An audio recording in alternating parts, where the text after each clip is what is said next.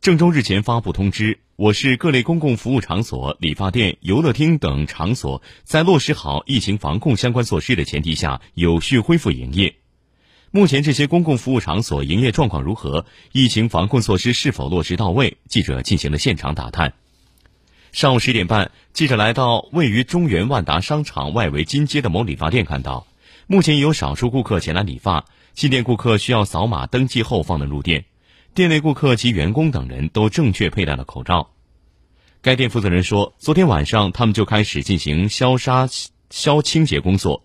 营业期间，像座椅、桌面等顾客可接触到的地方，均采用一刻一消杀的方式。目前来店剪发的顾客需要提前预约，店里每天控制客流量在六十人以内，不允许顾客在店内聚集等待。